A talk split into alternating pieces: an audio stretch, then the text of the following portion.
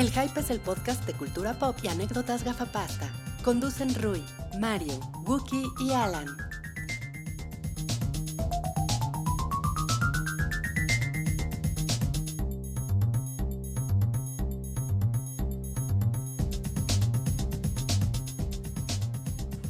Hola a todos, bienvenidos al episodio número 220 del Show del Hype, el programa semanal de cultura pop, de televisión, Manos de jazz, manos de jazz. manos de jazz, que parece que estamos grabando como en una plaza pública, ¿no? Se escucha como si estuviéramos en una plaza pública, está padre. Pero es mejor una plaza pública que una plaza pública. Eso no existe, ¿no? No, Sí, Por eso es mejor, porque la realidad es mejor que, ¿cómo decía en Ready Player One al final? La realidad es La lo realidad es único mejor que porque es real.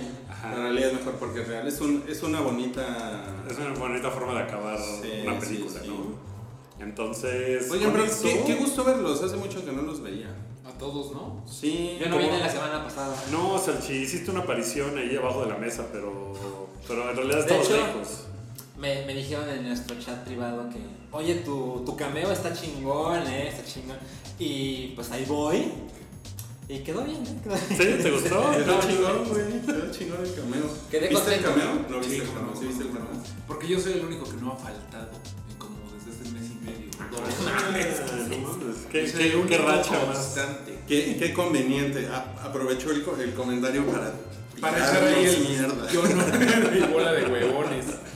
No, ahora sí estamos todos. Está Mario, está Salchi, está Sí. Rui, estoy yo, Wookie, y, y estamos listos para rockear. Sí. Estamos Porque- listos para. Pa, pa, pa, pa, pa, Tu mesa, pa, tu mesa. No sé qué canción es esa. ¿Esto también es tu Es mesa? Salta con Van Halen. Oye, Ay, ok. voy a relatar así el no cállate porque no lo tenemos presupuestado, pero ahorita que hiciste, ¿vieron que se murió el key- Keyboard Cat? Pero se murió hace mil años. No, no, no, había dos.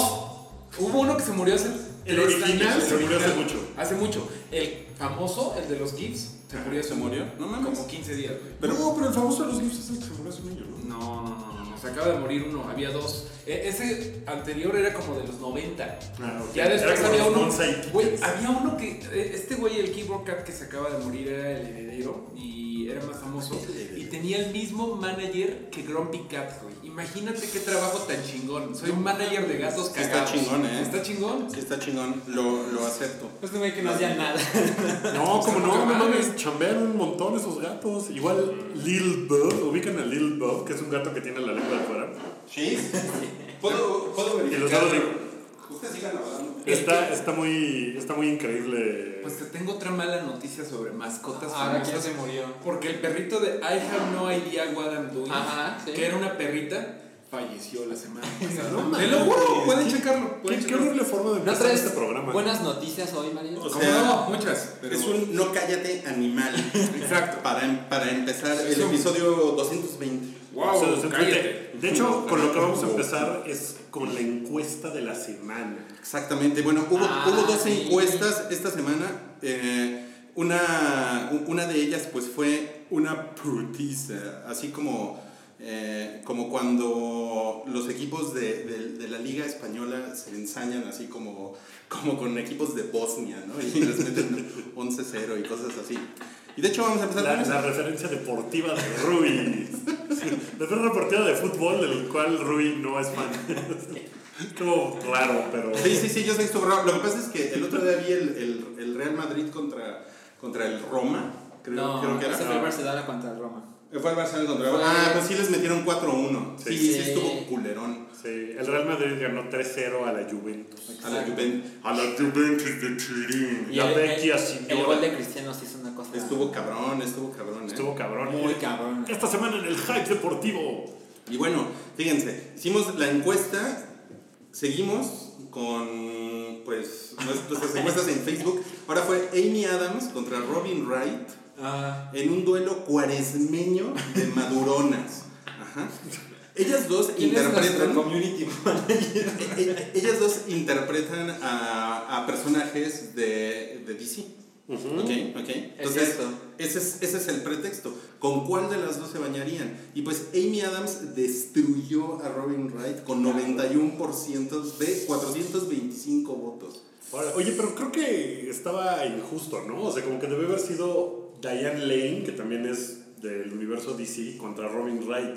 Porque está más, más cuaresmeña eh, Diane Lane. Están maduronas las dos, güey. Pues Amy Adams, pero Amy Adams es más joven, ¿no? A ver, ¿qué edad tiene Amy O Adams? sea, Amy Adams va a resultar que tiene 31 Amy años. Adams, y- no, Amy no, Adams ya la es- tenía ganada es porque cuarentona. Amy incluso, tiene 43. incluso hay una escena en donde Superman se baña con Amy Adams, ¿se acuerdan? Es cierto. No mames, Superman escogió a Amy Bueno, Adams. suponemos que se la coge. Y Robin Wright tiene 51. 51, tampoco es así una gran diferencia. O sea, tampoco es Helen Mirren contra. Solamente ganará Helen Mirren. Selena Gómez contra Helen Mirren. Bueno, e- esa fue una de las encuestas. La otra fue, ya para entrar, ya para entrar en el tema. La frase Ready Player One es la nueva Jurassic Park de Spielberg, me parece, puntos suspensivos, 14% muy cierta, 53% exagerada y 33% sí y no. Faltó, faltó una opción de no mames, ¿no? Nememes. Ni memes. Pues es que luego se enojan, o sea, siempre ponemos opciones en las encuestas y siempre hay alguien que dice, están de la verga sus opciones. Pero además les das todo el rango, ¿no? Así, desde muy bien hasta muy mal. Están bien pendejos. Están bien pendejos. Yo hubiera votado por No Mames. ¿Tú hubieras votado por No Mames? Bueno, No Mames es como exagerado. Exagerado. ¿Ya, ¿Ya viste Ready Player One, Sachi? Ya la vi ayer. La odió. Ayer la viste ¿No y la odiaste. No, no la odié. Pero ¿Cómo no? Le diste dos salchichas y media. De 5. Pues eso es. ¿Qué güey es Cuando odio algo es. Eso sube a Media. 6. Sube a 6, ¿verdad? Sube, sube a 6. Sube a seis. Pero, o sea, te echaste como rant de cinco. dos salchichas y media después de un rant de, de que la odiaste, de que te parece más pendeja que Reboot. Es muy pendeja la película. Ok. Es muy estúpida. A mí me pareció muy infantil, Sí. no muy estúpida. Híjole. Yo creo que O sea, esto ya empezamos con no, los- no. la opinión, ¿no? Sí, ya, Sí, ya entramos ya. al tema que es Vamos a hablar con spoilers. Ready Ah, sí, Player sí, sí. One con spoilers. Va puro spoiler del libro, de la película, de, de la obra de teatro, de todo. El Y musical. del musical, Ready Player One del musical. Tan,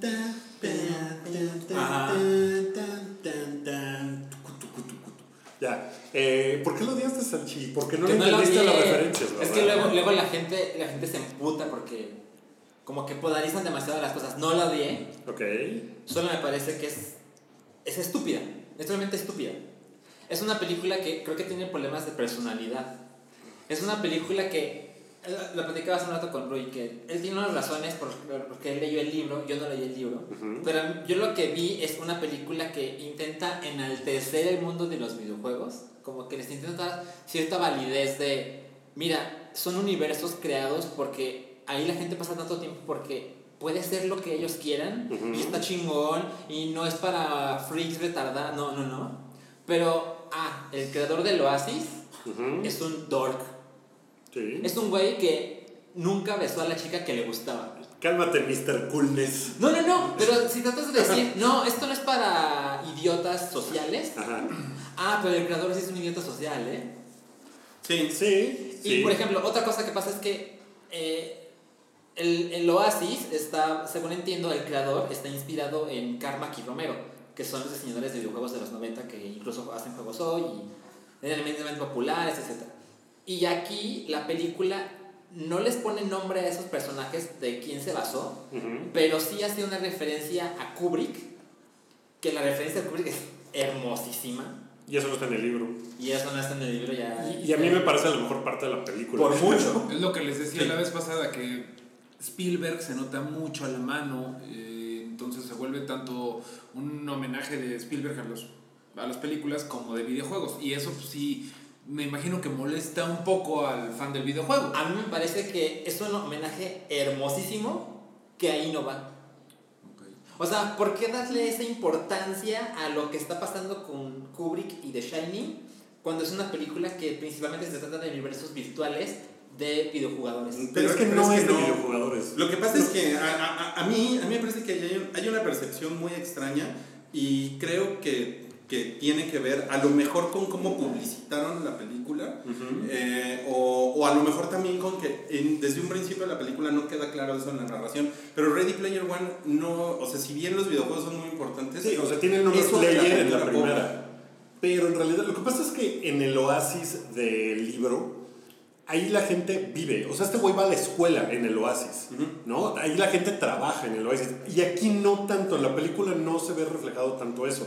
Pero no es una cosa de, es un videojuego, es una realidad donde la gente se clava. Y ahí están. Y en la película como que eso no queda tan claro. Como que sí, lo plantean medio... Hay, hay una cuestión que a, a Spielberg no, no, le gustan, no le gusta poner las cosas pinches. O sea, él es un, él es un optimista. Él es optimista. Y el mundo de Ready Player One del libro está hecho mierda. Está muy culero. Está muy culero. O sea, la gente no puede viajar de una ciudad a otra porque no hay gasolina, no hay, no hay energía que te lleve. Entonces, se, se, menciona algo así, o sea, que en el 2000, ¿qué es? 40, 45. 45, eh, ya mucho, como que se dejaron de luchar y como las cosas están tan mal que sí. mejor se meten en oasis, pero no se ve tanto como me imagino. No se, no se ve tanto eso, y como dice Wookie, la gente va a la escuela, trabaja ahí, janguea ahí, o sea... Sí, o sea, no está, por ejemplo, hay muchas escenas de gente en la calle. En, en, la película. En y eso en el libro es como de, no, güey, nadie está en la calle. Todo el mundo está metido ahí porque no hay otro lugar a donde ir. Es que ese puede ser el problema. O sea, yo creo, porque ustedes son leyeron el libro y ustedes tienen como un background Sí, que hace que cuando ves la película te justificas cosas. Pero ¿Justificas o, o no? O, o dices, güey, eso está pinche que no lo hayan adaptado del libro. Ajá, que tú también tienes una buena dosis de eso. Sí. Pero cuando ves la película, hay cosas que no cuadran. Esto, por ejemplo, que me están contando ustedes, a mí me explica dudas, pero no es lo que vi ayer. Sí, no. Sí, no, no, de acuerdo. Es que platicaba yo con un amigo que, que, o sea, a mí la película me gustó, me la pasé muy bien. Tiene cosas muy infantiles y muy tetas y, y eh, que, que sí desvirtúan el libro, pero el libro, o sea, esta es una adaptación de algo que no es fiel al 100%, es más bien como basada en, y, y no es una buena adaptación del libro, pero sí se me hace que es una película que está chingona. O sea, a mí sí me gustó, yo me la pasé muy bien. El, el libro tampoco es una obra maestra que intocable y qué tal. No, a mí eso no me... No, no, y para el caso No. nada, nada es intocable. O sea, ¿no? O Sí, no, o sea, pero... Shakespeare es el mejor, banda intocable. Pero Shakespeare es el mejor ejemplo, ¿no? Así de que con Shakespeare hacen lo que Puedes quieren, ¿no? hacer lo que sea, ¿no? Y ese libro, pues ni siquiera es un libro así como de culto que haya sido, que marcó a una generación. Yo creo que sí es de culto. Yo creo que sí es de culto. Pues es un libro que está chingón y está cagado y está lleno de referencias pop y que te hace. O sea, a mí lo que más me gustó de la película es que me la pasé jugando bingo en la película. ¡Mega Godzilla! Sí. ¿No? O sea, cada vez que salía algo era de, no mames, su hebilla de los Thundercats. Y está hecha como para eso. Sí, que O por sea, supuesto que cuando ves eso en la pantalla, pues claro que te emocionas, porque, o sea, la parte del. Recuerden que eso es con spoilers, La parte del Gundam contra Mechagodzilla, no mames, por supuesto que estoy muy pinches feliz de ver esa madre. Está muy mira, por ejemplo, ahorita que estaban diciendo que si es de películas de videojuegos, Mechagodzilla no es un personaje de videojuegos, es de películas Es, viejas. es del, sí, es, Es del de cine. cultura pop, ¿no? Entonces creo que... De hecho, a mí me da la impresión de que la, la gente que hizo la película ni siquiera está tan clavada en la onda de los videojuegos. Absolutamente. Porque, por ejemplo, la primera prueba, el primer reto que era la, la carrera, que está muy cagada la carrera Está y es súper divertida y dices, no mames, y que el reto sea de, ah, no mames, me tengo que ir para atrás. Digo, ¿sabes, güey? Un, un güey subcoreano a las tres horas de que ese juego salió a la venta ya hubiera hecho eso. Sí. Ya lo hubieran resuelto. No hubieran estado cinco años viendo de, Pero no, no yo, sabemos cómo. yo tengo justo este problema, porque cuando te ponen a este güey que encontró cosas que la gente en 5 años no, no ha encontrado una llave, Él dices, no mismo. mames, en Reddit se encuentran cosas cabroncísimas a los 30 segundos de que algo salió. Por eso también el, el, el espíritu del libro es eh, que hay, hay un acertijo que está en verso, que na- nadie entiende qué quiere decir, hay foros de discusión eternos donde la gente se está peleando todos los días, este, luego tienen que ir a un lugar, cuando finalmente eh, logran resolver el acertijo, tienen que ir a un lugar, tienen que pelear, tienen que re- resolver otro acertijo, tienen que hacer un videojuego. Es como, Es tienen muy que encontrar la llave, luego tienen que resolver el acertijo, luego tienen que encontrar la puerta y luego tienen que resolver el reto. Percival es como... Tres veces. Es como, O sea, es es un como. Marisu, ¿no? Es como... O sea, no en ningún momento como que es como... Queda claro por qué a ese güey le pasan pues, cosas chidas. Nada más es como el Harry Potter de esta película. Es como el, el Harry Potter de esta película. Y, y a mí una, una de las cosas que a mí me parecen criticables de la película es que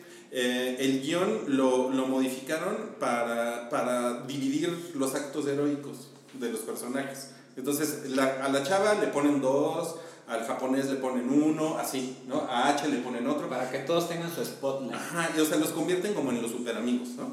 y, y, en, y en el libro, en realidad, es, es una aventura de ese güey. Ese güey hace todo. Sí, al- en el libro, spoilers, eh, se conocen casi hasta el final del libro. O sea, nunca se conocen en la vida real. Eso es una de las cosas que más me cagaron de la película, que es como, les mando un mensaje a estos güeyes y de repente se aparecen aquí afuera, ¿no? Sí. Y pensaba, güey, si fuera en el DF y uno de esos vive en eh, la colonia Jardín Balbuena, Y no se tardaría más en llegar que estos güeyes que se supone que viven en Japón, que viven en otra ciudad. O sea, eso se me hizo muy como...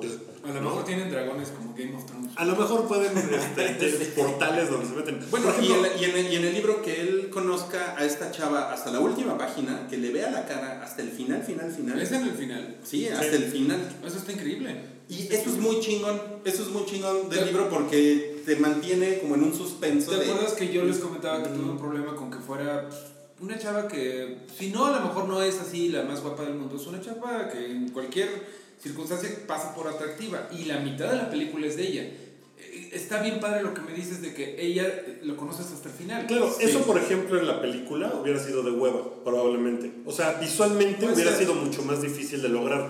Eh, por ejemplo, en la- me- a mí me caga que, que la chava, pues sí, sí está bien guapa, pero además tiene el pelo perfecto. Y es como de, no mames, todos están como muriendo de hambre, ¿no? Sí, o sea, totalmente. y ella es así de cutis Todo y pelo arreglado. increíble. O sea, no sé, la- tiene la esas manchita- cosas infantiles y La manchita esa de la cara que te digo que es como de efecto totalmente palacio, así de, ay, es que tengo pecas. Está Sí, defectuoso. o sea, sí, eso tiene, pero tiene, a eso me iba yo con cosas muy infantiles.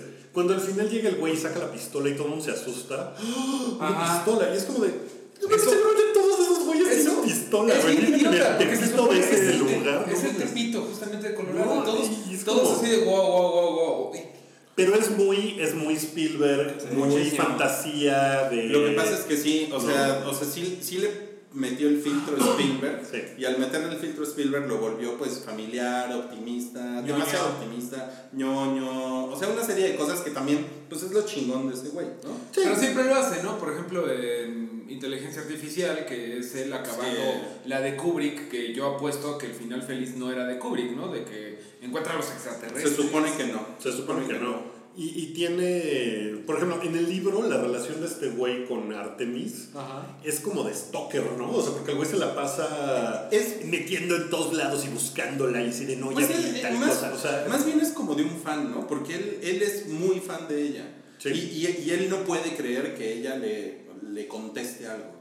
Entonces, eso, es- eso está padre, porque ella es muy chingona mucho antes de que él sea chingón. Sí. Y, y, y entonces, ya después que ellos puedan tener una relación, es como, o sea, es como el güey de no mames, logré eh, que la vieja que me encanta me haga caso. Entonces, Claro. esto es una cosa padre del libro, que aquí aquí a los 15 No existe. minutos está de, no mames, te amo. Ajá. Te amo, te amo. Es como cállate, y deja tú güey, de o que sea. él, lo- él la ame luego, luego. Ella, como tú dices, Ruiz, pues ella se supone que era do- doña chingona, ¿no? Ella- Llevaba años y de repente como que perdona súper rápido a un noob que le ganó el primer premio y que Sí. está todo menso y que quiere el premio para ganar dinero.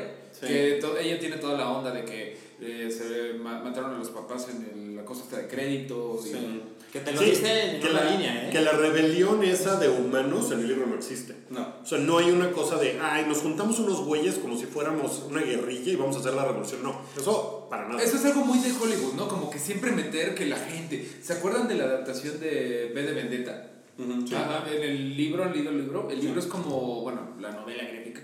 Es como 1984, es súper pesada, nadie se está revelando más que Vi y la Eve, o sea, la chica. Sí. Y aquí así, me acuerdo que fue como La gente, de video de la MTV, ¿no? sí. Así como... Ahora, hay, hay otra cosa que, que me llamó la atención, que Salchi no, no entendía por qué es ochentero todo el mundo. Yo tampoco. Porque lo que le decía Rui es que es el 2045. Este güey tiene como dije. 15 años.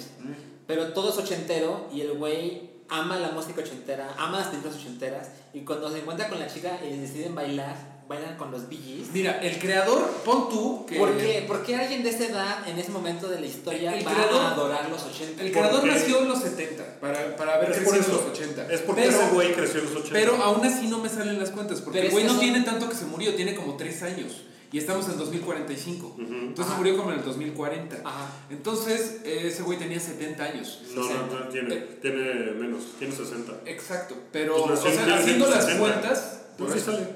No, son 70. Bueno, por No, eso no, son no. 70 años. Sí, ¿no? No, pero lo que, eso lo que explica es por qué el creador le gustan los 80. Ajá. Porque Pero lo gente. que no explica es por qué el protagonista de la historia adora y sabe todo lo de los 80. Por este güey. Pero no, se entiende, esa- pero no se entiende en la película. O sea, a mí, a mí eso es lo que me llama la atención. Porque en el libro te queda muy claro que Sí. el, el mundo está tan podrido y tan hecho mierda que de repente un güey dice: el que encuentre el huevo se va a ganar 100 trillones de dólares. E- El mundo se vuelve, se obsesiona con la década de los 80. Por este, sí, por este güey. A lo mejor sí la Pero la referencia pues yo ya película la no. tenía. Lo que pasa es que es muy. En el libro, eh, mucho más que en la película, está el asunto del bragging de. Ah, sí, pues yo leí los 72 cómics que salieron en el año de tal. Ah, pues yo vi los 132 episodios de Star Trek que este güey vio tres veces. Ah, sí, pues yo vi las 8 películas favoritas de este güey 200 veces cada una. Mucho, en el libro pasa mucho. Entonces te queda muy claro que todos los. egg- ¿Cómo se llaman? Los. Gunters.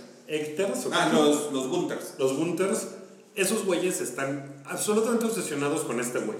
Entonces toda su vida gira en torno a lo que a este güey le gustaba. Y por eso es que están muy obsesionados. Lo de los Gees también aplica porque sería más o menos lo mismo. O sea, es una música de la infancia de este güey. ¿Y sabes Porque es, es muy tardío los Bee Esa canción es, muy, es del 79. Pues o Ajá. sea, es casi de los Sí, el, 80. el mundo se ochentaliza. Sí. Ajá, pero lo que ves en la película es que este güey es así. Sí. Y cuando se mete al Oasis para conseguir el premio, el conocimiento que ya tenía lo emplea. Pero no te explican que el mundo era de un modo, sucede lo del easter egg y la gente se obsesiona con aprender de los 80. Un poquito así cuando te explica que al principio cuando se abrió la librería del conocimiento, al Ajá. principio estaba lleno hasta el huevo y que ahorita Percival es el único que sigue yendo. Lleno hasta el huevo.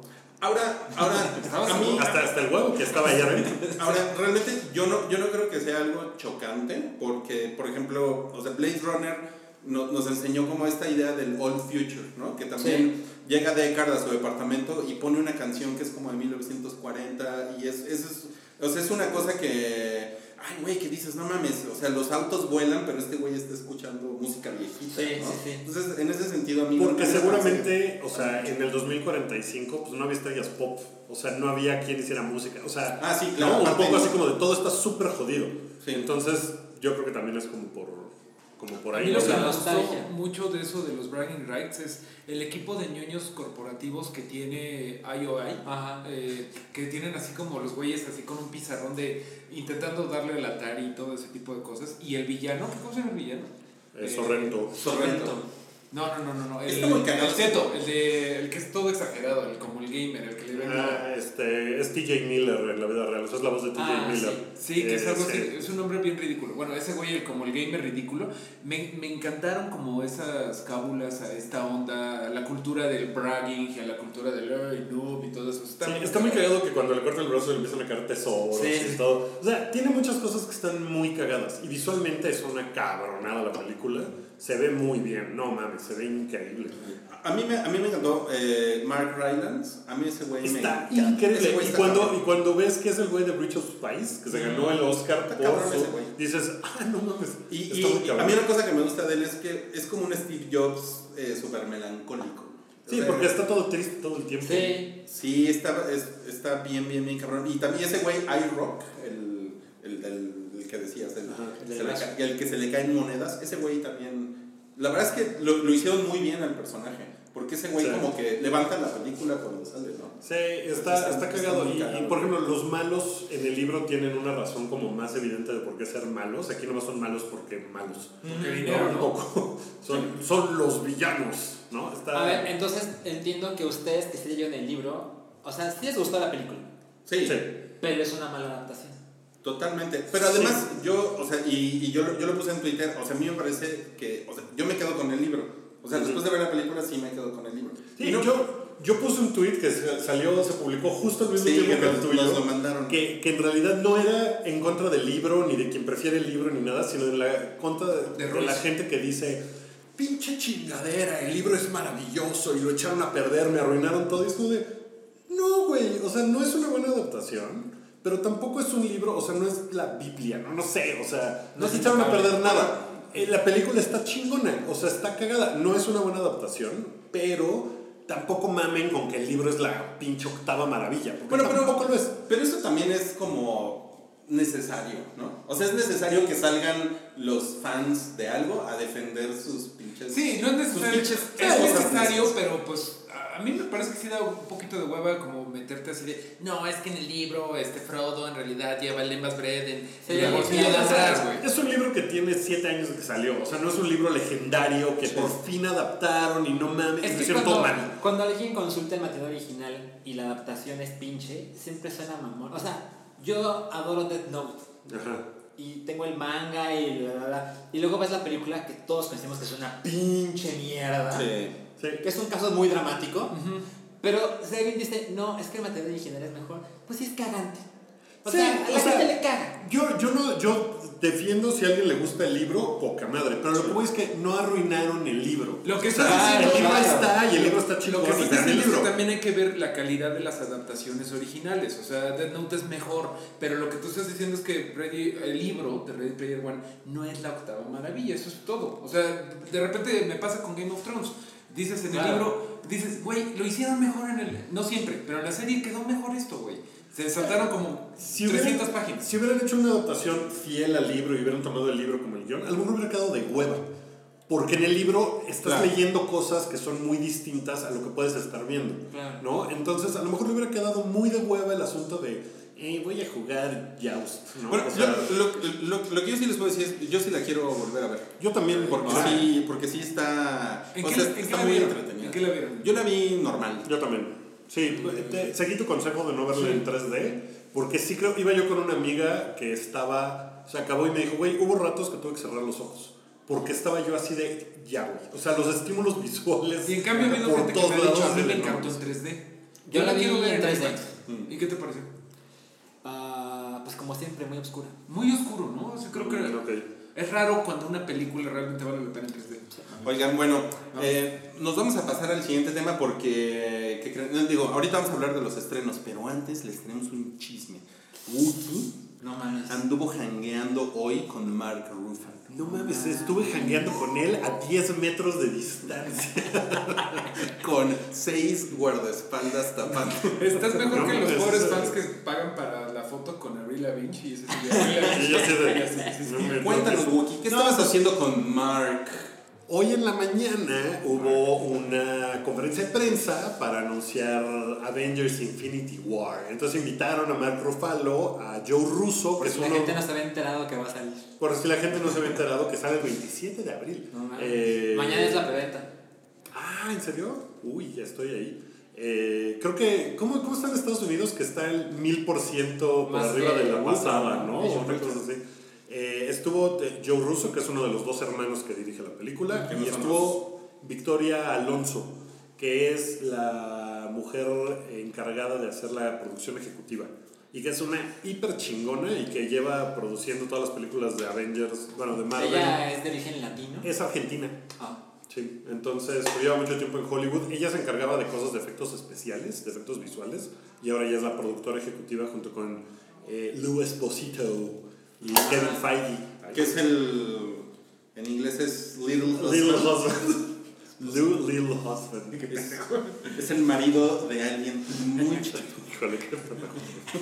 Es como Cabri, ¿no? ¿Qué no viste? De hecho. ¿qué no viste? Shape of Water. En Shape of Water te explican que es esposito. Y es huérfana, ¿de verdad? Claro, ella se apellida Esposito. Sí, sí, es cierto. No mames. Bueno, pues estuvieron en México y estuvo, estuvo muy chingón porque hablaron mucho de México, le agradecieron mucho a México. Primero el apoyo de que es uno de los mercados más importantes para el MCU. Por eso viene. muy cabrón. Oye, Sí, pero es que vienen, pero... es, es un día después de que Trump mandó la Guardia Nacional. Y hablaron un poco de eso. O sea, sí dijeron eh, un par de cosas como de, no, pues ustedes nos han recibido súper cabrón. Qué lástima que no podamos decir lo mismo de nuestro país. Que ustedes no, no los está tratando bien y es una lástima y qué pinche. Eh, eso, ese es tema de no cállate, ¿verdad? Es Morgan Freeman tuitea Ajá, a. México de, oigan, qué vergüenza ser gringo. Creo que no lo No, no está incluido pero- pero- ahorita. Eh, entonces, sí hablaron un poco de eso, hablaron de que México, o sea, Mark Ruffalo dijo, no, yo estuve viviendo tres meses en Puerto Escondido surfeando porque me encanta y, y muchas gracias. me, y me relajo. Pues le preguntaron, oye, esta, esta era una pregunta como, Mark Ruffalo es muy abiertamente eh, liberal y el güey es como muy ambientalista y tiene Claro. un chingo de causas Él hizo cosas con. Bernie Sanders. Oye, Sí. es que dicen que Mer Rufalo es verde. Ay, güey. es como, su mejor amigo es el niño verde. Pues eh, le preguntaron así como que le pusieron en bandeja de plata. eh, le dijeron, oye, si tú fueras Hulk en la vida real, ¿a quién le harías Smash? ¿No? Estaba como muy... Y el güey dijo, Ay, ¿quién dejó pasar al de sopitas? oye, yo iba por sopitas. si buscas en la lista era yo. No, estuvo... la verdad es que las preguntas estuvieron padres. O sea, Ah, no todas... qué este, bueno. Pero la gran mayoría estuvieron muy padres. Y bueno, ¿quién dijo que Y smashaba? el güey dijo a The Orange Abomination. Wow. Y fue de yeah, Ven bien, bajado. Estuvo muy varios niveles. Pues eh, no, no quisieron decir spoilers de la película, evidentemente. Eh, Mark Ruffalo dijo que pues que él a lo mejor se iría o a lo mejor seguiría, que no podemos decir, pero que si se fuera a ir del universo de MCU después de 10 años, eh, pues que sería después de la siguiente película y que eso lo ha puesto muy nostálgico y que porque hay muchos personajes que sí se van a ir y que se van a morir. Y de repente empezaron a hablar de Captain Marvel. Lo cual me hace pensar que en una de esas sí sale en Infinity War Captain Marvel de alguna manera. Porque era como de, no, Captain Marvel, sí. No, de eso No, podemos hablar. eh, No, pero. Van a Hay- tener hay que ver teoría- por ahí bastante interesante que es que van a valer madre muchos Avengers y que Capitán Marvel va a ser como ya vienen que ya ven que viene la segunda parte de Infinity War que Capitán Marvel va a ser como la lideresa o como la que va a armar a los que queden para pues no sé agarrar el, el guante otra vez y decir revive a Tony Stark revive a Capitán América entonces a lo mejor ese es el paso que van a ¿Ustedes creen que después de Infinity War pongan el tráiler de la segunda parte? Pues no creo. No, porque ahorita todavía están haciendo. Todavía están ¿Por qué, en por qué dices eso? ¿Por, por Matrix Revolutions? O con Justo eso. O con Back to the También. Future, sí. No, la verdad es que no lo creo. La película se estrena el 6 de mayo de 2019. Sí. La cuarta parte. Lo que sí creo que podrían decir es el nombre.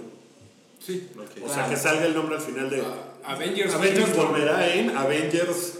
Todos se murieron, ¿no? Weekend, weekend at Avengers. Bueno, ya se nos acabó el tiempo de hablar de Avengers y de, y de todo eso que Bueno, hicieron unas galletas muy bonitas de Hulk que estuvieron padres y se me olvidó, caray, le voy a traer para ponerle a la cámara. Lo Pinche siento, amigos, pero está en, mi, está en mi feed de Instagram. A Lo ver. veremos. Bueno, vamos, vamos, vamos a platicar un poco de los estrenos de la semana. Que hay una cosa que califica como cine turco, Un lugar en silencio. No creo. No, no, eso es película de terror de monstruos. Es como el terror de, de la década, que es como más inteligente e introspectivo. Ok. Se supone. Eh, ¿Quién la sale? película sale Emily Blunt y Ajá. sale su esposo que se apellida Krasinski. Krasinski. Es Eh, John Krasinski, John que Krasinski. la gente conoce como Jim de The Office. Ajá. Y este güey escribe, dirige y protagoniza.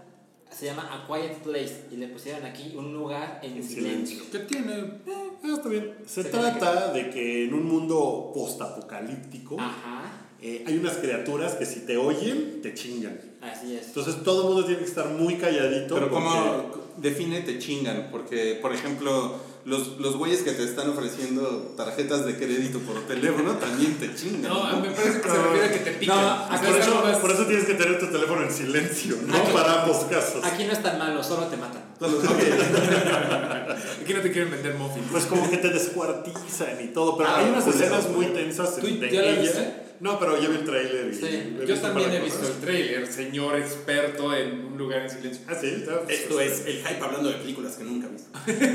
No, pues apenas se estrena, pero hay una escena en la que Emily Blunt está embarazada, está partiendo. Así es. está durante labores de parto. Eh, ¿A o dónde pariendo. está partiendo? Está partiendo. Está en la voz. Adiós, Emily. Está partiendo un pastel. se corta y dice ¡Ay! Y llega el monstruo y se la chinga. Está, está pariendo en una tina y tiene que estar muy callada porque pues, de repente sale la garra del monstruo y se ve, se ve tensa, ¿eh? Se ve padre. Se ve tres, ¿no? hay, otra escena en donde una niña como que se le cae algo, ¿no? O- Eh, ah, un niño lleva un avioncito y hace ruido. y empieza piu, piu, piu. Y es así de "Ah, ya nos cargó la verga. ¿Se acuerdan de ese episodio de Black Mirror en donde una chica tiene que escapar de unos perros Terminator? ¿No, no, no, no vieron ese? De la- Sí. Bueno, estuvo Sí, bueno. Sí, a mí me gustó. Pero similar son, ¿no? Como si le dices. como esa onda, pues se ve que está chida. Ok, ok. Se estrena hoy. Hoy, hoy jueves. sí. Y se estrena una película de Massinger Z.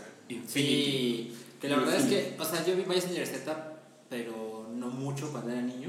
Yo súper de niño. Y. Por eso no entiendes el chiste de Crandelito. De hecho, sí, Viento huracanado. Era muy cagado el doblaje. Era Eh, más cagado que Venus arrojaba sus pechos. Y era como. Era Afrodita. Era Afrodita. Afrodita. Bueno, ve, ve, ve, ve, por ahí. Venus, Afrodita, romanos, griegos. Pero según entiendo, es una película que hicieron por el 50 aniversario de la serie. Ah, sí, ya está la de Infinity. Ajá. Y, y mira, tiene varios datos. Ayer estaba investigando porque sí la quiero ver mucho. Eh, se estrenó primero en, bueno, obviamente en Japón, pero también en México. Porque ya sabes, es esas cosas raras que pegaron mucho en México Mm. y en Estados Unidos no saben ni qué es un Como, como. Scatman John, ¿no? Que en México pegó bien cabrón. No mames. Si lo buscas en ¿no? Spotify, es el, el país donde más se escucha, Pues es como, en México. pues como la señorita Comet. Sí. Que también es una cosa que se siente como muy mexicana. ¿no? Sí. Bueno, eh, la onda aquí es que es 10 años después de que el Doctor Infierno, que era el malo, eh, fue derrotado y ya todo está como cool. Y. eh, ¿Cómo se llama? Koji Kabuto. Koji Koji Kabuto. Kabuto. En- Pero- encuentra- Pero no era, no era el doctor Hell El Dr. Hell. aquí. ¿Cómo le decían acá? ¿También tal, tal cual, Doctor que- les voy a decir una cosa. Yo siempre pensé que era Hell con G. Siempre. Se los juro. ¿Como Hell? Se los juro. Y el güey su peinado así. Sí, yo decía, pues ese güey se llama como el Hell. El doctor Tiene, Hell. tiene sentido porque se Es peinaba. que yo nunca había escrito el nombre del güey, entonces No, nada más le decía el doctor es Hell. Dr. Hell. Y el Baron Ashler era como su Baron Ashler era la onda. Tiene sentido. Estaba chingón. Bueno, Aquí le pusieron Doctor Infierno. el ¿eh? doctor infierno, ok. Este güey se encuentra a un robot se llama Infinity, que es como la versión más cabrona de Mazinger Z de... Pues se lo encuentra dónde así. Se lo encuentra en un en la volcán. Se- no cuestiones un anime, Guki, eso nunca, nunca acaba bien, pero se encuentra en un volcán a un robot que se llama Infinity, que es Mazinger Z 10 veces más grande. Dicen que es más grande, más pero que dicen que es un gran fanservice para los que nos acordemos Ajá. de Mazinger Z y que está muy bueno. Bueno, ahorita en Rotten Tomatoes tiene calificación de la audiencia 100%, Ok. lo cual es sospechoso, Sí. pero no tiene todavía de crítica. Seguramente la crítica va a llegar y le va a echar rayo fotónico. y la va a dejar en 5%. Oigan, ¿ya han visto la publicidad de Mazinger Z en Cinepolis? No. No. Hay una parte donde se sube al, al robot y dice, vámonos, creo que ya alcanzamos por unas palomitas antes de entrar a la sala. No, man, qué bonito. Qué cagado. Rayos, rayos fotónicos y se los carameliza, ¿no? no mames. Pero tiene la animación, o sea, claramente hay una coordinación entre México, bueno, entre Cinepolis y estudio de Hay, hay animación. varias, hay varias películas que hacen eso, ¿no? Está chido. Ajá, está cagado. Oigan, bueno, pues miren, la verdad es que ya, ya, ya tocamos los temas importantes. Ahora eh, lo único que nos queda es eh, meternos a, meternos de lleno a la sección, Favorita. la sección que hace que te salgan pelos de la axila. La sección que separa a los hombres de los niños. La única sección en un podcast en el mundo a la que Donald Trump le tiene terror. Nos referimos a...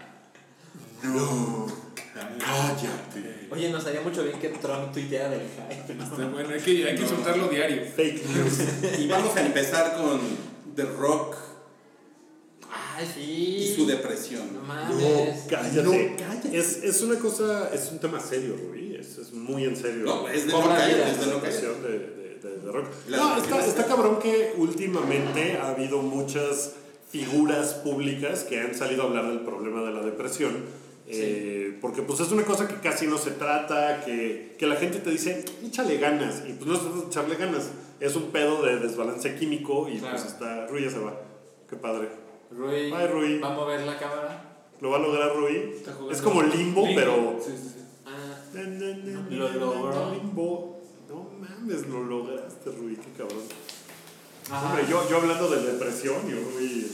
Las cosas que la gente hace por No, pues en, en- en- por ejemplo, en el mundo del deporte también un par de jugadores importantes de básquetbol han salido a hablar de, pues sí, tengo depresión y tengo broncas eh, que necesito ayuda y si no hablo de ellas y si la gente no busca ayuda, pues es un pedo. Sí, y- que pues es gente exitosa en su trabajo, que tiene la vida económica asegurada, amigos. Y aún a pesar de todo eso, pues es un problema, Entonces ¿cuándo- The Rock pues, tu- tuvo a bien salir a decir, pues sí, de repente yo me siento, eh, pues me siento mal y necesito ayuda y el primer paso es hablar de ello porque pues. Y se, se lo aplaudimos, ¿no? A The Rock como todo lo que hace The Rock.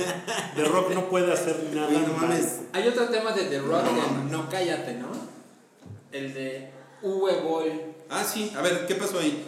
Bueno, este güey es el director alemán Sí. que hace películas culerísimas. Culera, sí. Sí. Tiene fama de eso. Todas son culeras. Y eh, como que se enteró apenas de que va a haber una película que se llama Rampage, que es donde Sí. sale Dwayne Johnson. Y está emputadísimo porque él tiene una película que se llama Rampage. Y entonces le, le está exigiendo, planea demandar y exigir que esa película de The Rock cambie su nombre porque él ya hizo una película que se llama igual.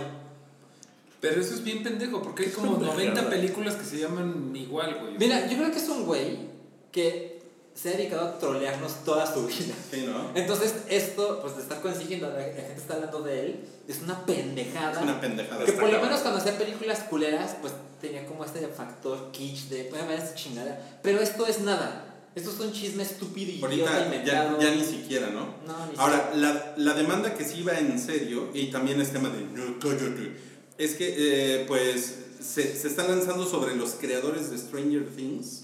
Hay, una, hay, un, hay un señor por ahí que ha trabajado en series de, de Netflix y que dice que él básicamente le pichó la idea a los, ¿cómo se llaman estos cabrones? Los Duffer a los, a Brothers. los Duffer Brothers y que ellos se, pues, se robaron su idea. Lo está diciendo tal cual, está poniendo una, una demanda legal contra No, ellos. cállate. No cállate. Y pa- al- al Justo, justo llamaba- ahorita que empieza a rodar la tercera temporada.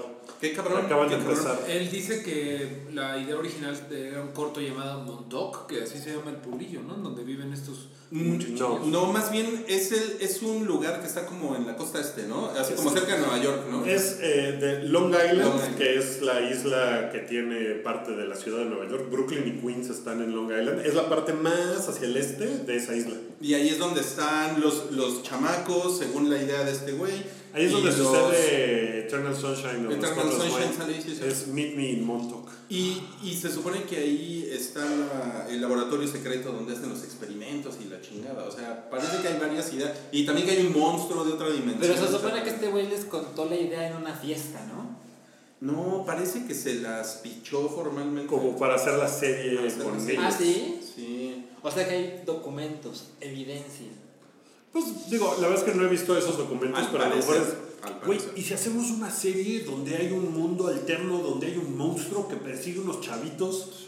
Es la idea más pinche genérica Eso es de la lo vida. que pasaba ¿no? un O poco sea, con Shape of Water, ¿no? Que es bastante genérico también. Una chava de la limpieza se encuentra un monstrillo y se enamoran.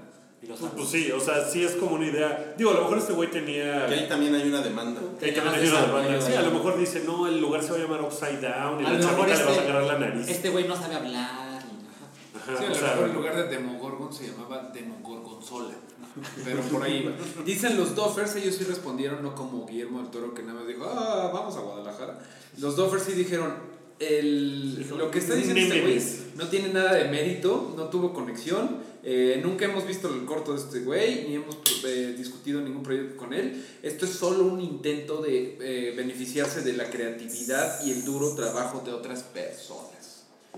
Pues como siempre, como en No Cállate, nos interesa la verdad. Antes que cualquier cosa, le daremos un seguimiento cercano.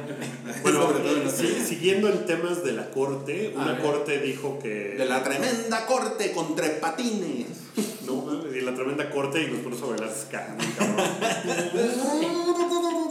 eh, eh, Lindsay Lohan eh, Ah, sí. decía que no mames, usaron mi, mi imagen para Grand Theft Auto 5 y una corte dijo, me memes. No, no es cierto. Y ya, lo mandaron a O sea, ella lo que decía es la, la imagen esta de la, de la Hay chava una que rubia en bikini que tiene un Ah, teléfono. es sí. un iFruit y está No, así. o sea, si eres Ellen Page y la haces de pedo por The Last of Us, ahí sí. Pero si eres Lindsay Lohan por Grand Theft Auto, Mm, no, cállate. No, Lindsay cállate. Ok. Eh, operaron a Arnold. Arnold.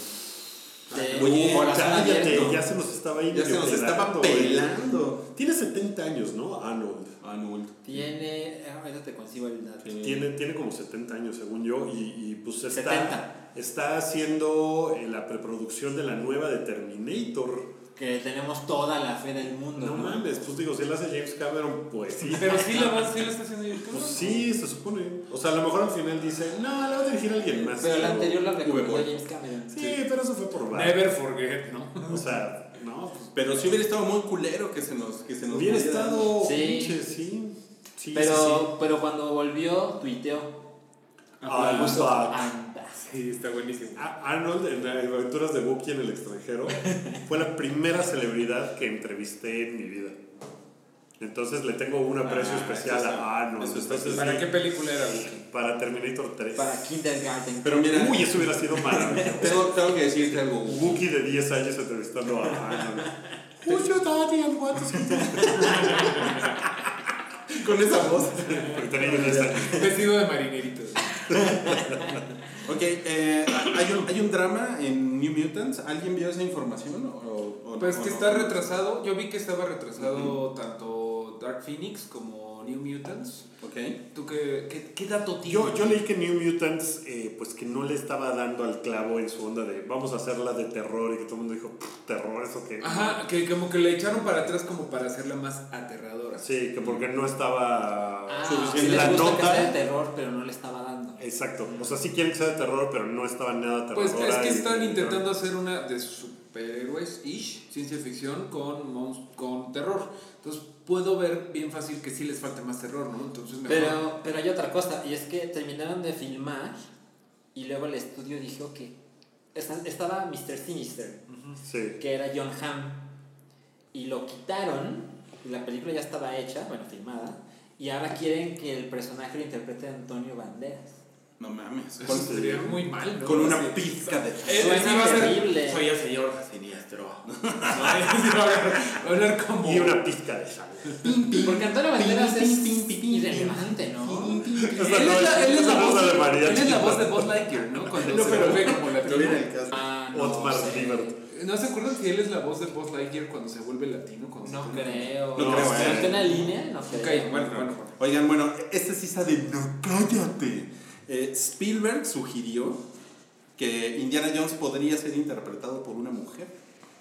Eh, pues es un poco la, la onda de James Bond también podría ser interpretado por una mujer, ¿no? Cosa que yo he dicho, pues ¿por qué no? Porque pues es un personaje de ficción y podría ser lo que se les pegue la gana. De que se puede, se puede. Después de estarlo pensando un rato, pensaba yo, pues, pues, Lara Croft es un poco eso, ¿no? Es- un poco la, la sí. versión femenina De hecho, la, Indiana la Jones. señora de los tamales nos, nos- así, solita, de la nada, nos dijo, pero eso es lo que hace Lara Croft, ¿no? ¿En serio? Ajá, sí. Eh, Entonces, como que siento que no. O sea, hay un personaje que ya hace esa función y que incluso pues, podría ser un personaje nuevo que no sea Indiana Jones. Además, ¿No? Y ya. como que ya se le olvidó que toda la última horrible película del caballero. Del, De, King- Indiana Jones. Crystal Kingdom. Sí. Pues era como que la idea va a ser Shia LaBeouf, va a ser el nuevo Indiana Jones. Nada más que ese güey se volvió loco. Ese güey se volvió loco. No, pero esa película se encarga de romper ese- esa idea. Porque cuando le cae el sombrero, el güey se lo va a poner y lo toma Indiana Jones y lo cuelga. Y le dicen. Bueno, Oigan, pero a ver. pero se podría Pero no es, no es como muy poco feminista, careful, eh, pensar que ya hay personajes establecidos que son masculinos y, y que forman parte del régimen prepucial horrible eh, Eh. en, el, en el que, en, en el que este mundo está construido. Y ¿por, por qué una mujer tendría que subirse en eso que ya existe, como tú dices, y no construir un personaje No, ayer, ayer lo discutí con mi feminista de cabecera y me dijo lo mismo. Careful. La Entonces, verdad, ¿qué- a ver, punto, punto, pero eso, Ah, tal sí. cual, o sea, que por qué no hacer un personaje Pues sí. nuevo que sea eh, Utah, eh, no sé, ¿no? O sea, Utah Miller. es un ya, es otro personaje. Nebraska Miller. Es un poco mi o sea. problema cuando quieren que James Bond sea mujer. Como, no mames, o sea, ¿cómo se llama la película de Charlize Theron? Eh, Atomic Blonde. Atomic Blonde. Es como, güey, rompe más madres que James chingón. Bond. Pero chingón, ahí sí. yo pienso, siempre que dicen que James Bond sea mujer, creo que ese sí va en contra de la esencia porque James Bond es un macho, es un güey macho mujeriego. Indiana Jones sin pedos podría ser una mujer y ya es Lara Croft. Careful, careful, careful. Laura Cravioto. Me retiro, me retiro, me retiro. Sigue, sigue. ok, bueno, eh, Vamos, vamos, vamos, vamos. Siguiente. no, no saben qué ni madres, nos vamos a quedar 20 minutos hablando de esto. ok, este. Woody Harrelson será eh, Carnage, pero esta nota salió en un pinche sitio bien culero que seguramente ustedes lo han visto varias veces, que se llama eh, Bleeding Cool. Y salió el primero de abril, que es, Sí. que es el Día de los Santos Inocentes en Estados Estados Unidos. Que, que tampoco sería así como de. "Ah, ¡Nos engañamos, pendejos! ¿no? No, es como de. ni siquiera güey, risa, güey. güey, O sea, no, no es una broma. El principal argumento, güey, es que no, no es como que sea muy chistoso. O sea, si hubieran dicho Woody Allen será Carnage, eso sí sería. Pero es que no les No les importa que sea chistoso, ¿no? Solo tiene que ser falso. No, No. pero sí tiene que tener, o sea, sí tiene que causar algo de. ¡No mames! Esa es como el Bueno, chiste sí. del April Y, y Woody. Harrelson, la verdad es que le quedaría re bien, porque Carnage se supone que es como un redneck que estaba en la cárcel con Eddie Brock y todo Claro. eso. Y Woody Harrelson puede ser un mean redneck, ¿no? O sea, de hecho, ha grabado contigo, ¿no? Redneck. Mean redneck. Mean redneck. ok, Sí, hay- él, toca el banjo. No. a- a- hace mucho que no, que no teníamos algo, algo medio Me Too aquí en No, en no Coyote. Tenía Y- como dos semanas. Ok. Pues es que, es que hubo una temporada que no mames, cada- una prácticamente había un no cállate cada 15 minutos. Eh, era, ac- hay acusaciones contra el creador de Ren y Stimpy. Eh, ¿Cómo Mi está? Mario Minuto. Bueno, pues el creador de Ren y Stimpy se llama John Crifalusi. Lo tengo que leer porque nunca he podido. No me acuerdo de ese güey. ¿No te acuerdas? Sí me acuerdo. Es que era muy característica porque es como un güey así como todo, todo limpiecito y medio ponchado que hace y Stimpy, que es famoso por escatología. En los 90. Ajá, Exacto, y luego eh, retomó el, el proyecto después de que se salió de Nickelodeon, porque Nickelodeon lo, tiró, lo, lo, lo corrió por demasiado manchado en temas Sí. y porque siempre estaba tarde. Pero desde siempre, eh, como que se ha sabido en la animación que el güey era medio pedófilo. O sea, que siempre andaba como una chavita. Que entrabas a Spunko, que es la compañía de animación de ese güey, y que decías, ¿y ese chavo de quién es hija? No, pues es la novia del jefe, güey, ¿no? Incluso en DVD de. En los DVDs de. eh, de Ren Stimpy, libro del arte de esos, así, Crifalusi con su novia, este, Robin Bird, y, ah, fueron dos, Robin Bird y Katie Rice. Esas dos son las como más famosas porque fueron a la fuente más confiable, ese paragón de la verdad llamado BuzzFeed News. Hicieron un, pues, pues la verdad está bien armado y es, es que es cierto. Sí, el güey andaba con ellas y sí, este, ¿Y ellas eran menores de edad? eh, eran súper menores de edad. Eh, Ellos tenían como 15, 16 años. O sea, ve las fotos de ellos de. Sí, sí las ves y dices, no, seas cabrón, güey. Era una. Pero, no, pero eso no es técnicamente pedofilia, ¿no? No, es No, más bien no, como estupro. No, pero, pero es que es ilegal. O sea, O sea, es, es ilegal, sí. incluso en México, en California, en todos lados. pues sí, sí es, es está- una chamaquita, güey. O sea, es como de secundaria. Ahí tenía como 15 No, sí años. se, sí ¿Y él? Y él, pues ya está. Él en ese momento tenía como 27 o algo por el estilo. Las ayudó y toda la onda, entonces como que era, mm, es una de las excentricidades de este güey. Pero Pero eran los 90, Era- ¿no? Entonces no, bueno, nadie- como que no había tanto problema porque sí eran los 90 y como que las chavas no se habían quejado hasta ahorita que sí está, ya las chavas, bueno, ya son animadoras. Que el güey sí se la mamó. ya tienen como 30 años, no exactamente él se la mamó, mi estimado, pero eh, ya están diciendo, no, pues ese güey sí se puso de, de lanza porque sí me hacía sentir mal estar ahí, pero ahí estaba yo porque era una... ¿No? Y Una escuincla, pues, está cabrón y... No, pues, pues, ¿sabes qué, Mario? No, cállate. No, cállate. No, cállate. Y el, el último, no, cállate. ¿Alguien quiere decir algo de esto? Morgan Freeman tuiteó sobre México. Eh, pues ayer Trump dijo que va a movilizar a la Guardia Nacional. No solamente O sea, dijo, lo Que no, pero no, no, no han hecho nada, ¿eh? Y no han puesto un plan ni nada. No, pero firmó como su ley de voy a hacer esta mamada. Es una mamada. O sea, no hicieron nada. Pero sí dijo que México era una potencia enemiga o alguna mamada así, ¿no? Eh, lo cual, eso es lo que está como más cabrón. Y Morgan Freeman puso un tuit de amigos mexicanos. eh, puta, Perdón. por este güey, está de la verga. No, no, queremos que sepan que no todos nos sentimos así. Y qué vergüenza ser eh, American. Citizen el día de hoy. No mames, qué cabrón. Qué cabrón. Qué cabrón. Y pues sí. Y lo dijo Dios, lo dijo Dios. Lo dijo Dios. No lo dijo o sea, imagínate eso en la voz de Dios. No ni en el peor momento Diego Luna sali- ha salido a decir, perdón por este güey, qué vergüenza ser mexicano ahorita. Ni en el peor momento, güey. Está cabrón. Bueno, vámonos al chiri Oigan, pero no es Morgan Freeman, es Morgan J. Freeman. Es el... ¿Cómo? Vean, vean, hay una nota Ah. Que dice ¿Qué? que incorrectamente se le atribuyó el tweet al actor Morgan Freeman. No mames. El que no, hizo el cállate. No, cállate, no cállate. Filmmaker, TV producer, husband, activist and father. No mames, sí, de hecho es blanco. Ah, qué chapa. Oye, pues, ¿por qué cabrón llamarte Morgan J. Freeman, no? Es blanco, güey. Es blanco, güey. Bueno, pero eso no importa, ¿no? O sea, eso es. eso no, no, es- pero, no, pero es eso otro es güey. Te, muestra lo diferente que es. Es blanco, es joven y no es Dios. No, no está joven, güey, pero, güey, Oye, o sea, pues qué cabrón. además- ¿eh? Yo, yo caí, yo pensé que era Claro. el actor Morgan Freeman. Pues sí. No, Ay, cállate. pues yo me voy a llamar Jim H. Carrey, ¿no? Y Es que además ya, el güey seguro, se llama. Morgan Juan Freeman. Y así, no, pues ponle el Freeman. Miren, Mejor- Morgan J. Freeman algo tiene que ver con American Psycho 2. Imagínense la que hace. No qué mames. No, pues sabes qué, le voy a quitar el like a ese tweet. Sí. Ay, ¿por qué? Bueno, todos- Solo, solo porque es. Solo porque no es famoso. ¿no? Estos últimos cinco minutos se pueden- racist al revés. Estos borramos los últimos cinco minutos, ¿no? De cuenta que no pasó nada. Vámonos a chidillo y variado. Vámonos rápido, rápido. Rápidamente. Échalos, échalos Eh, todos. Netflix va a comprar la compañía de Luc Besson. Dicen. ¿Les interesa eso? No. Pues No eh, sabía que tenía una empresa. tiene su compañía que es Europa Films o algo así se llama. Algo así. Algo así. Turquía Films. Un chingo de, de fans está haciendo una, una petición para que Meryl Streep aparezca en el episodio 9 como, como, como la princesa Leia.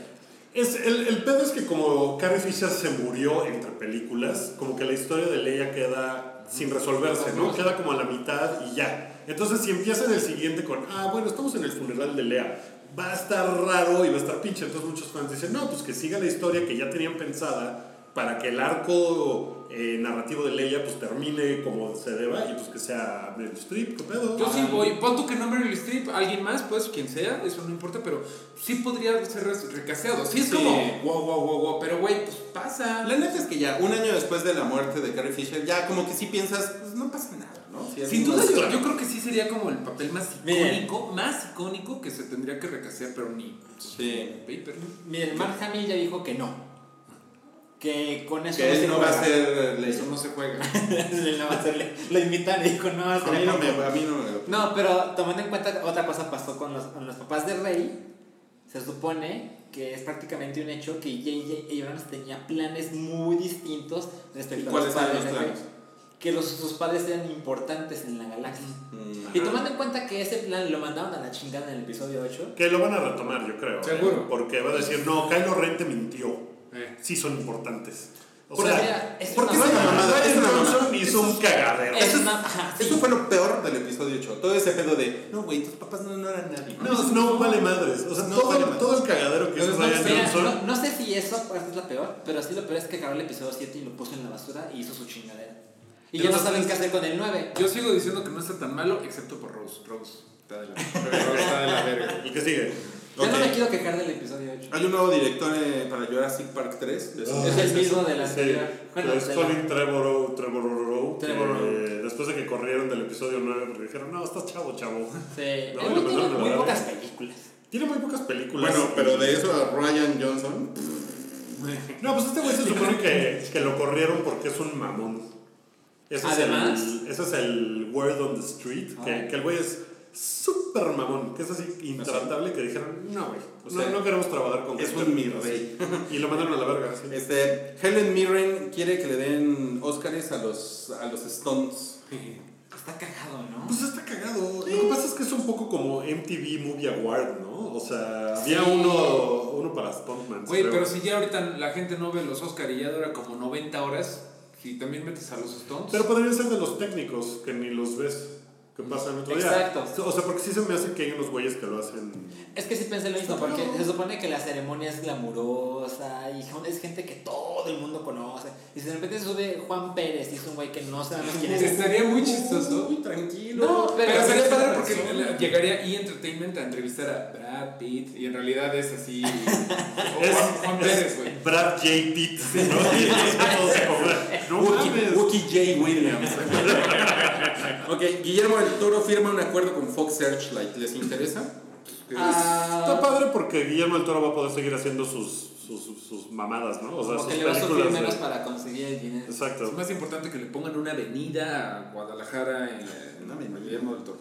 Ok. Es más importante. Una- te juro que escuché una avenida. Este, Elizabeth Coleman eh, va a ser la, la reina Isabel, Isabel II en The Crown. Sí, va a sustituir a la actual chica que no, ah, no tengo ahorita quién es la actual, pero bueno. O sea, o, o sea es, como, es como el mismo personaje, pero más, más sí, grande. y de hecho siempre estaba planeado que cada dos temporadas renovaran la reina porque pues Va- tiene no- va creciendo. 900 millones de años la- el alien reina. Entonces ya como que ya pasó el cacho de la reina Elizabeth Begins y ahora va a ser como eh, la reina Elizabeth Rises. Muy bien. No, y no, le va a hacer así.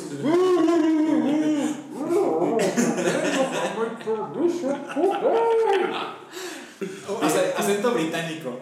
Y luego voz de Bane, no mames, nadie No, no. Y, y, y máscara. Pues con, ¿Ya? con ¿Ya eso ya, ya, Ya, ya se acabó. Vamos. ya. Vámonos, vámonos de aquí corriendo. Eh, no, cállate, ya No, se cállate.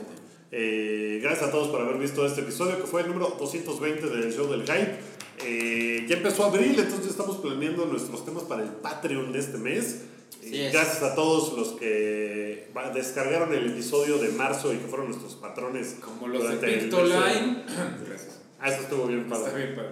Saludos a los amigos de Pictoline. Eh, pues nada, ya nos vamos, nos vemos la próxima semana. Eh, el lunes habrá Retroish, me, me imagino. A ver si ya regresa Anomalía, a ver si ya se regresa Redneck. A ver. A ver, vamos a ver. Ayer Meteorito. meteorito, entonces todo bien. Métanse en nuestro Patreon si quieren saber más de las cosas que hacemos y de las cosas que nada más hacemos para Patreons. Eh, ahí están en, el, en patreon.com diagonal del hype. Y nos vemos la próxima semana. Adiós. Bye. Tu apoyo es necesario y muy agradecido. Aceptamos donativos para seguir produciendo nuestro blog y podcast desde patreon.com diagonal el hype.